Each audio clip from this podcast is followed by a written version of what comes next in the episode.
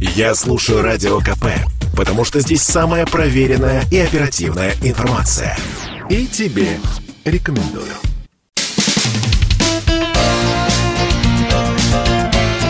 Говорит полковник. Нет вопроса, на который не знает ответа Виктор Баранец. Американская пресса в последние дни ну, просто яростно колотит тревожные колокола. Россия испытывает противоспутниковое оружие. Астронавты на МКС укрываются от обломков. Ну, естественно, возникает вопрос, а из-за чего вы весь этот информационный кипиш? Оказывается, по данным Государственного департамента и космического командования США, Россия уничтожила свой старенький, еще советской родословной спутник, называется «Космос-1408», и вот от него разлетелось полторы тысячи осколков, которые угрожают Международной космической станции.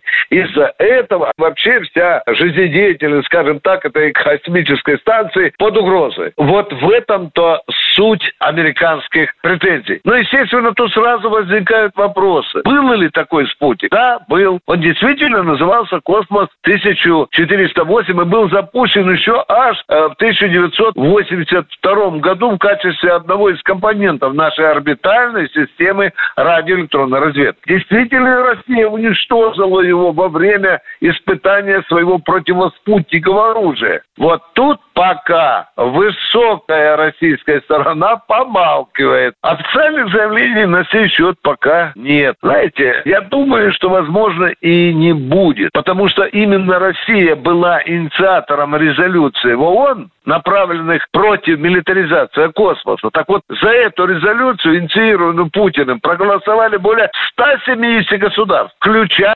США. Да, мы выступили с такой инициативой, но с американцы к нам не прислушались. Безусловно, при таком положении Россия вправе тоже испытывать аналогичные системы. Ну и теперь еще один немаловажный вопрос. Сколько осколков сегодня в космосе? Внимание! 160 тысяч. Забегаем в ООН и определенные комитеты спрашиваем, кто больше всех осколков э, рассеял по космосу? И что же мы услышим? В ответ треть Америка, треть Советский Союз и Россия, и треть Китай. Так что, как говорится, не надо нас дурить, господа американцы. Мы все там понемножку, а может быть и не понемножку, нагадили. Вот почему сейчас перед человечеством и стоит вопрос, что делать с космическим мусором. Виктор Баранец, радио «Комсомольская правда», Москва.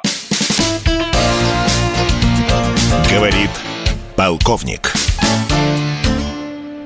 Это спорт неприкрытый и не скучный. Спорт, в котором есть жизнь. Спорт, который говорит с тобой как друг. Разный, всесторонний, всеобъемлющий. Новый портал о спорте – sportkp.ru О спорте, как о жизни.